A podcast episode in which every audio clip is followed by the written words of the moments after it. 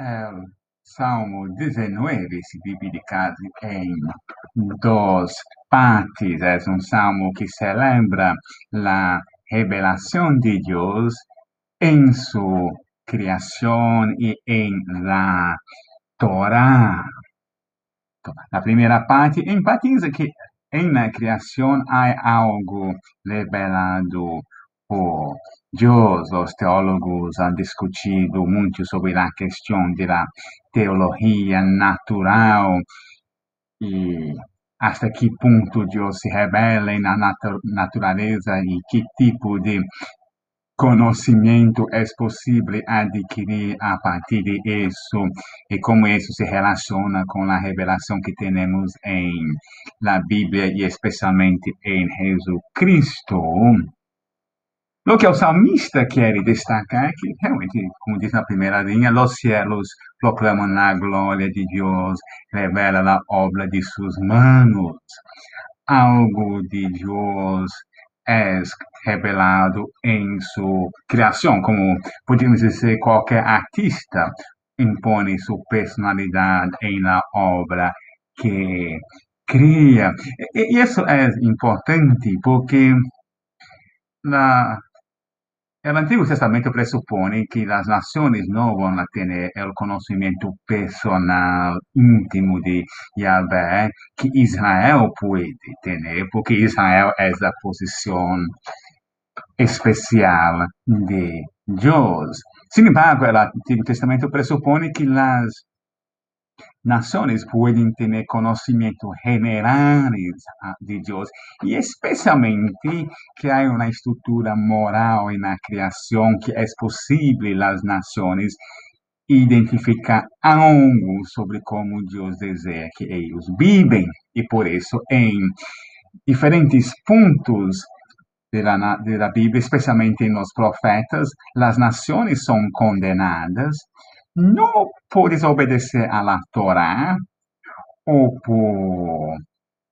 no reconocer a Yahvé, pero son condenadas por desobedecer a, a princípios morais generais que deveriam ser óbvios a partir da revelação de Deus em la natureza. E depois, então, na segunda parte do Salmo, é salmista se foca mais na experiência de los israelitas com relação la Torah, a instrução do Senhor, a lei. Como isso se relaciona com o que Pablo habla sobre la nomos, na palavra grega para lei, no Novo Testamento. E é o pensamento de, de Pablo sobre isso é bem complexo.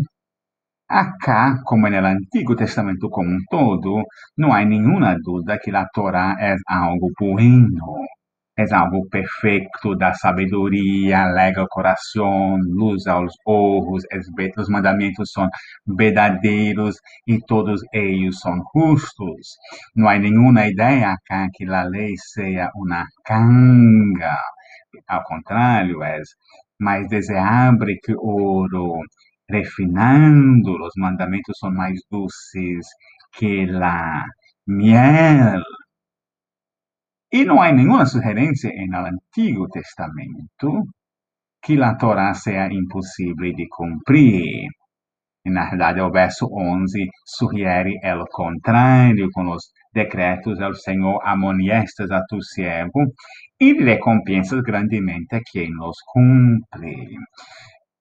Em outras palavras, esse, esse versículo supõe que um israelita tem toda a condição de cumprir os mandamentos e a lei. É isso que Moisés habla aos israelitas, que os mandamentos não são tão difíceis que não podem cumprir. Isso não necessariamente significa perfeição ou impecabilidade.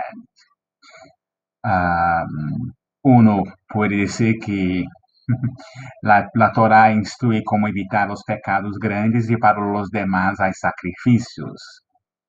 Essa é a ideia el verso 12. Perdona-me por los que não puedo recordar, e na os sacrifícios não intencionais eram todos cobertos por los sacrifícios.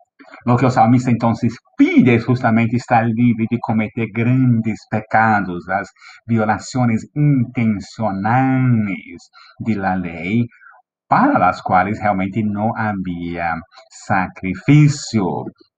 O salmista reconhece que não vai chegar a uma vida de perfeição, pero pide a Deus a capacidade de viver dentro do pacto coberto por los sacrifícios e los e todos los rituales. E, e termina com essa declaração de fé. Tu, Senhor, eres mi roca e mi redentor. Agrada-te de minhas palavras e de meus pensamentos.